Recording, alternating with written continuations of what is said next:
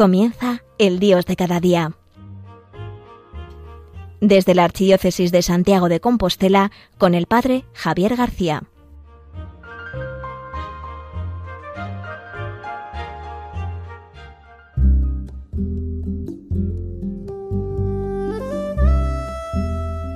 Buenos días a todos, queridos oyentes de Radio María, aquellos que nos acompañáis en el Dios de cada día. Hoy, desde Santiago de Compostela, yo, el Padre Javier García, os dedico estas palabras en este martes de Pascua.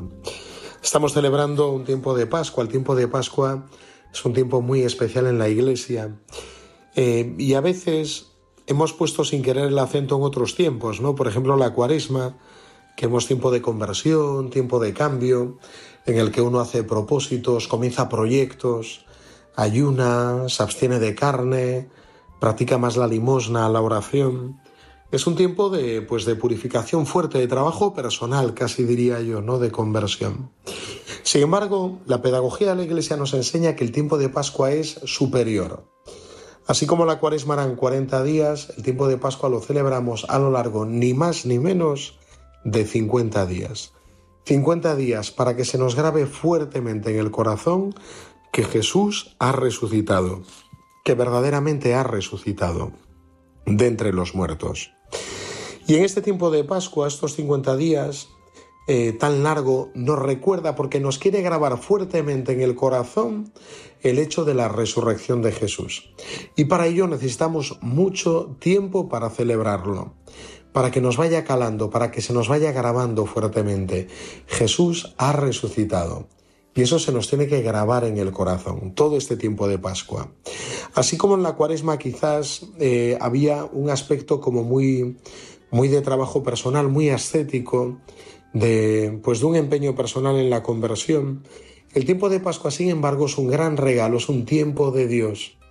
Él es el que resucita de entre los muertos, no nosotros sino Él. Él es el que resucita, el que vence a la muerte y nos quiere conducir a nosotros también a este camino de vida, a resucitar, pero no ya en la vida eterna, sino a vivir ahora ya como resucitados, nuestra vida con Cristo vivo.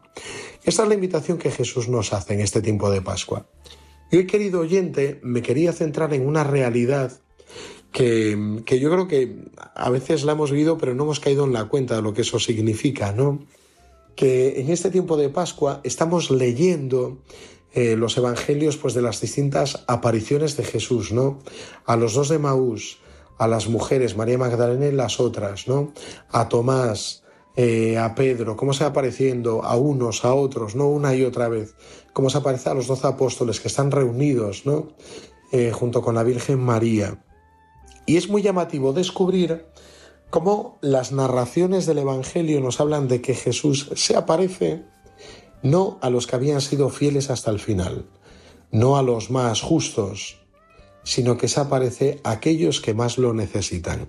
Esto llama poderosamente la atención. Se aparece a Pedro, que lo, lo había negado tres veces, se le va a aparecer Jesús, para tres veces pedirle y decirle en ese diálogo, Pedro, me amas más que estos, porque el amor es más fuerte que la ofensa. Se aparece y va en busca de los dos de Maús, que ya estaban lejos de Jerusalén, se habían alejado de la iglesia, va al encuentro de ellos, de aquellos que se pierden, de aquellas ovejas perdidas que se alejan del redil. Va también en busca de Tomás, ese apóstol incrédulo que cuando Jesús va a ver a los discípulos, él no estaba ya flaqueaba, ¿no? En la participación de, pues de la reunión de la asamblea, ¿no? De los, de los primeros cristianos. Él empezaba ya a faltar. ¿Qué es lo que nos sucede a nosotros, ¿no? Cuando empezamos ya a faltar un domingo a misa, otro domingo, dejar de participar en el grupo, nos vamos enfriando, como Tomás.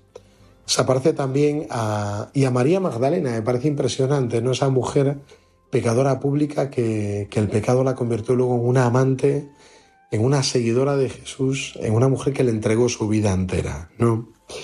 Bueno, pues es muy llamativo esto, ver cómo las apariciones que nos narran en Pascua son apariciones, yo llamaría, de misericordia. Este es el tiempo de la misericordia, los días de Pascua.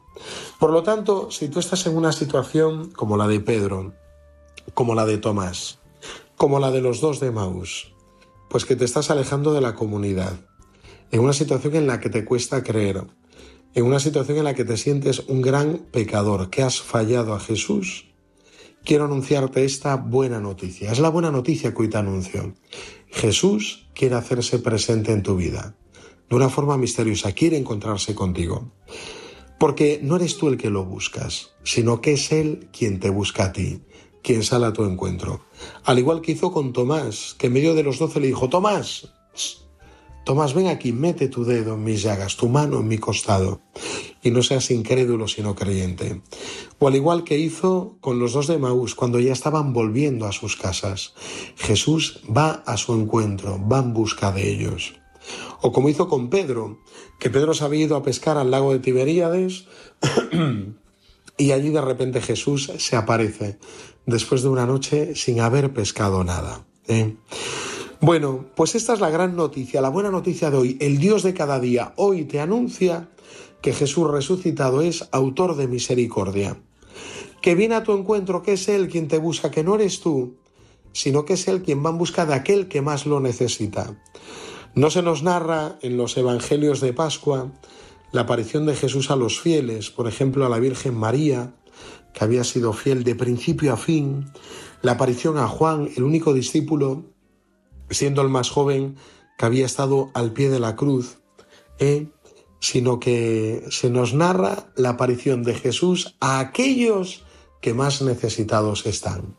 Y hoy me gustaría que te identificaras con alguno de ellos. Si estás necesitado, Jesús es para ti. Si tienes necesidad de Él, Jesús es para ti. Si te sientes pecador, Jesús es para ti. Si sientes que flaquea tu fe, Jesús es para ti. Si te has empezado a enfriar, apartar de la comunidad, Jesús es para ti. ¿eh? Si no lo ves claro, Jesús es para ti. Si no sientes nada, Jesús es para ti. No solo para ti, sino que hoy viene a tu encuentro. Te invito, querido amigo, a que hoy te dejes encontrar por Él.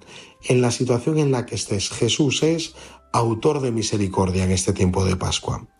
Bueno, pues te invito ahora, vamos a escuchar este canto tan bello que nos habla de, de estas apariciones de la resurrección del autor de la misericordia.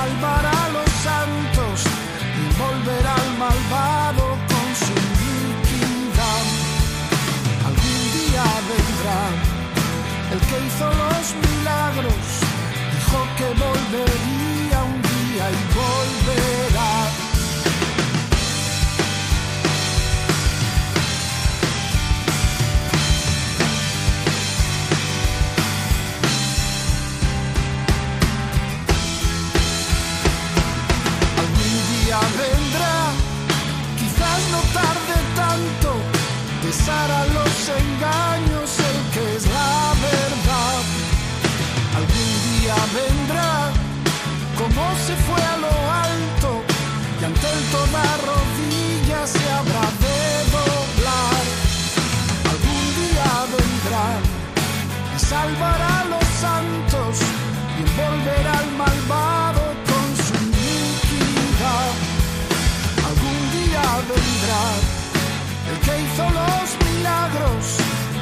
que volver.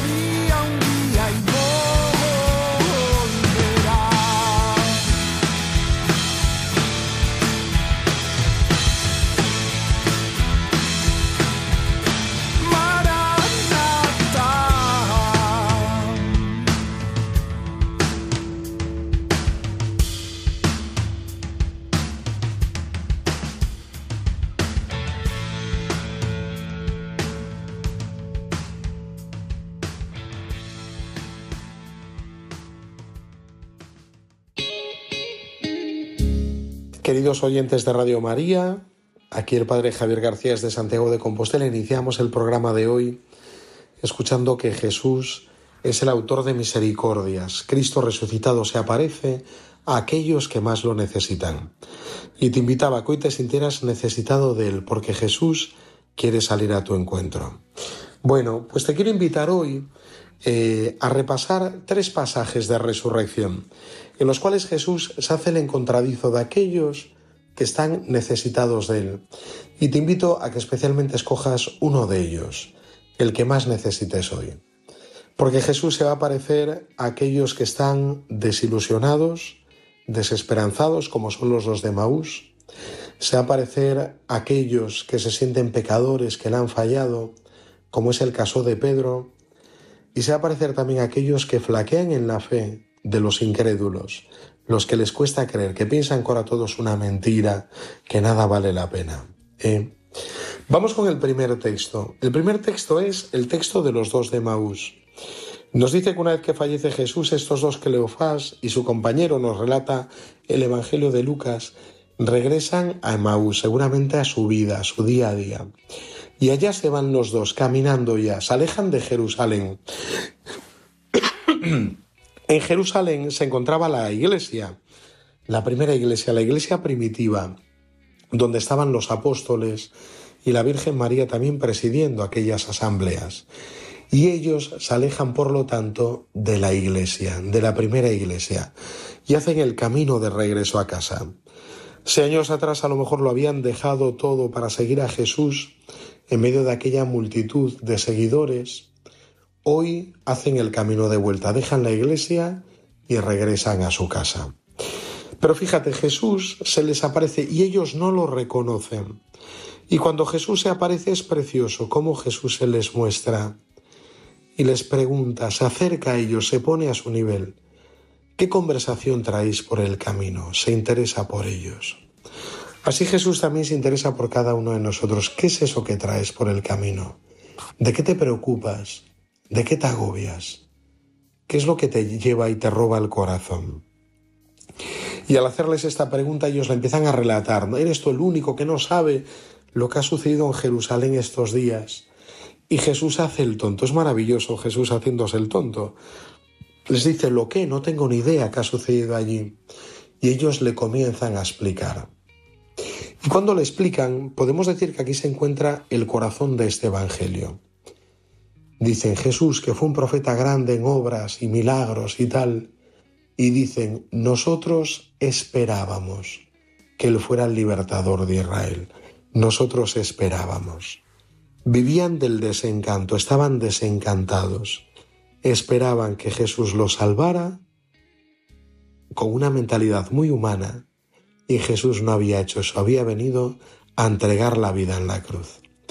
Y ellos no lo entendían. Fíjate, pero aquí se muestra el desencanto grande que tienen ellos en el corazón. Nosotros esperábamos, nosotros esperábamos. ¿Cuál es ese desencanto que alumbra tu corazón? Eso que tú esperabas y que Jesús no ha cumplido en tu vida. Es que yo esperaba ya ser santo, yo esperaba ya tener la vida solucionada, yo esperaba no sufrir, yo esperaba tenerlo todo claro. ¿Qué es lo que esperas tú? Que le echas en cara a Jesús que Él no había cumplido, que no ha cumplido en tu vida. Este desencanto muestra también el que ellos no han comprendido a Jesús y por eso Jesús les explica que se tenía que cumplir la escritura, que tenía que morir en la cruz, que tenía que entregar la vida y con paciencia se lo va relatando a ellos, pero no os dais cuenta, no os dais cuenta que tenía que entregar la vida. ¿Eh? y empezando por los profetas les fue explicando las escrituras para que entendieran que de verdad tenía que entregar la vida, tenía que entregar la vida. Tanto es así que esto provoca que les arda el corazón y que luego cuando Jesús hace ademán de seguir adelante, ellos le dicen, por favor, quédate con nosotros porque la tarde, porque la tarde cae, está anocheciendo ya, quédate con nosotros. Y Jesús, que había hecho que pasaba de largo, se queda con ellos. Y quedándose con ellos, les parte el pan. Lo reconocen en la Eucaristía. Ellos que se alejaban de la iglesia, Jesús va al encuentro de ellos. La Eucaristía edifica la iglesia. Eh, la Eucaristía es principio y culmen de la vida eclesial. Y allí Jesús se le manifiesta a ellos en la Eucaristía. Y vuelven corriendo a Jerusalén para anunciar lo que habían visto. Dicen, no nos ardía el corazón. Pues nosotros necesitamos que Jesús nos explique nuestros desencantos. ¿Cuáles son tus desencantos, amigo mío, que en esta mañana escuchas el programa El Dios de cada día? ¿Por qué estás desencantado? ¿Qué es lo que Jesús no ha cumplido? Pídele a Él que te lo explique, que te lo muestre. Pídeselo a Él, pídeselo a Él. Segundo texto. El segundo texto es para aquellos que se sienten pecadores, que no se merecen, que le han fallado a nuestro buen Dios, que le han fallado a Jesús y que no merecen acercarse a Él. Y esto es precioso como nos relata el Evangelio de Juan en el capítulo 21, cuando Jesús se aparece a los discípulos que se habían ido a pescar al lago de Tiberíades, con Simón Pedro a la cabeza. Y después de prepararles unas brasas, unos pescados, se acerca a Simón y le dice, Simón, hijo de Juan, ¿me amas más que estos? Por tres veces le pregunta, ¿me amas más que estos? Simón, hijo de Juan. A mí qué me interesa de esa frase? Me interesa esa frase que es una frase, jo, que bien nos conoce Jesús, que es comparativa. Porque Pedro durante toda su vida se había señalado como aquel que más quería y más seguía a Jesús. ¿eh? Cuando eh, pues Jesús le pregunta, ¿quién dice la gente que soy yo? Y Pedro le dice, hombre, tú eres el Mesías, el Hijo de Dios. Y le dice Jesús a Pedro, Pedro, eso no te lo ha revelado nadie de carne y sangre, sino el Padre que está en los cielos. Y a partir de ese momento debe ser que Pedro se lo cree. Y, en cuanto Jesús hace el, primer ademán de decirles, vamos a Jerusalén, voy a morir en la cruz, en cuanto realiza el primer anuncio de pasión, Pedro se lo lleva aparte y dice, Señor, tú no vas a morir en Jerusalén, ¿no? Aquí estoy yo, que no me lo ha revelado nadie de carne y sangre. Y es cuando Jesús le dice aquella frase tan fuerte, apártate de mí, Satanás, ¿no? Porque Pedro se señalaba. O cuando dice, esta noche todos me entregaréis, Pedro dice, todos menos yo, yo no te entregaré, ¿no? Y antes de que cante el gallo me negarás tres veces. ¿Eh? O lo que sucede en el lavatorio de los pies que nos narra el Evangelio de Juan, que se acerca a lavarle los pies y Pedro no le deja. Pedro además era de esa gente que se señalaba, ¿no? Los que se señalan o van de primeros o van de últimos. Pedro iba de último, señalándose. Todos se dejan lavar los pies por Jesús, menos Pedro. Pedro le dice, a mí no me lavarás los pies. Y Jesús le dice, si no te los lavo no tienes parte conmigo. Este es Pedro, el que toda su vida se había querido señalar como el que más amaba y seguía a Jesús. Este es Pedro. ¿Eh? Y este Pedro se siente herido en el amor. El que más se señalaba en el, en el seguimiento de Jesús le ha fallado. Es tremendo el ver cómo le falla. Qué pobreza al ver cómo le fallamos. Fíjate tú que pensabas que lo habías dado todo para seguirle, que ya no había nada que te podía separar de él, y de repente aparecen los pecados más vergonzosos, más inconfesables, aparece a, flote nuestra miseria. Y Jesús se acerca para decirte, me amas más que estos, me amas más que estos. Jesús conoce bien tu corazón y por eso te pregunta si le amas. Conoce tus deseos y al mismo tiempo conoce tu flaqueza. Me amas más que estos. Pues veíamos el primer texto para aquellos que están desilusionados, desinflados, que ya no hay nada que hacer. ¿eh? Los dos de Maús.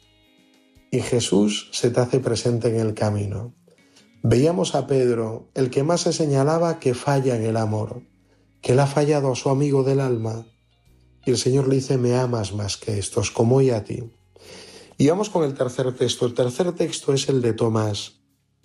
Tomás, que era uno de los doce, nos relata el Evangelio que cuando Jesús se aparece una semana después de haber resucitado, él no estaba en medio de sus discípulos. Faltaba Tomás. Y los demás le dicen, Tomás, hemos visto al Señor. Y él no se lo cree. Dice, yo, hasta que meta mi dedo en sus llagas, mi mano en su costado, yo no creeré. Tomás necesita tocar no cree, flaquea en la fe, flaquea en la fe. Y una semana después Jesús se aparece y estaba Tomás con ellos. Y le dice con mucho cariño, Tomás, coge tu dedo, mételo en mis llagas, y coge tu mano y mételo en mi costado, y no seas incrédulo, sino creyente. Y esto provocó esa gran confesión de fe de Tomás que le dijo, Señor mío y Dios mío, lo confesó. Pero vamos a parar un momento, vamos a pensar qué fue lo que tocó Tomás, cuál fue la experiencia que vivió Tomás. Tomás tocó las marcas de los clavos y metió la mano en el costado, en su corazón. Tomás no fue solamente un contacto físico, sino que tocó las marcas del amor. Lo que nos hace recuperar la fe es descubrir las marcas del amor de Jesús. ¿Cuánto nos ha amado? ¿Cuánto? Y esto provoca que recuperemos la fe. Con qué amor grande nos amo y qué poco le queremos nosotros y cómo nos cuesta creer. Qué amor grande nos ha tenido Jesucristo, qué amor grande. Pues te invito hoy, en esta mañana, que descubras que este Jesús es el autor de misericordias, que viene al encuentro de aquellos que le hemos fallado, que flaqueamos en la fe, que estamos desinflados. Piensa cuál de estos tres textos necesitas más. ¿Cuál de estas experiencias asemeja más a la tuya? Que necesitas que Jesús hoy vaya a tu encuentro, te dejes encontrar por Él. Puede ser que seas como los dos de Maús, que estés viviendo ya una desilusión muy grande en tu vida y necesites que Jesús te lo explique todo de nuevo. ¿eh? Yo esperaba y no se da cumplido, yo esperaba. Pues vamos a ponerlo, si vives esta situación, vamos a ponerlo todo en manos de Jesús. Yo espero lo que tú me des, Señor, lo que tú quieras. Quiero lo que tú quieras. Como le decía Bernardo de Hoyos, ¿no? Ya no mi voluntad, sino no quiero nada, sino lo que tú quieras. Eso es lo que yo quiero. ¿eh? O a lo mejor tu experiencia es la de Pedro, que te sientes un pecador, la has fallado, habiéndolo dejando todo, viviendo con unos ideales enormes en tu corazón, de repente has fallado fuertemente a Jesús. Hoy es el día para volver a su encuentro. O te puede suceder, por último, como a Tomás, que la incredulidad se ha apoderado de ti. En este tiempo de incredulidad, de falta de fe, tocar las heridas del amor cura nuestra falta de fe. Te invito a que hoy te acerques a Jesús, te dejes tocar por Él y dejes resonar esa invitación de tocar sus heridas. Déjalo resonar en tu corazón. Querido oyente Radio María, pues un martes más en el Dios de cada día. Te dejo con Jesús resucitado, autor de misericordias. Buen martes.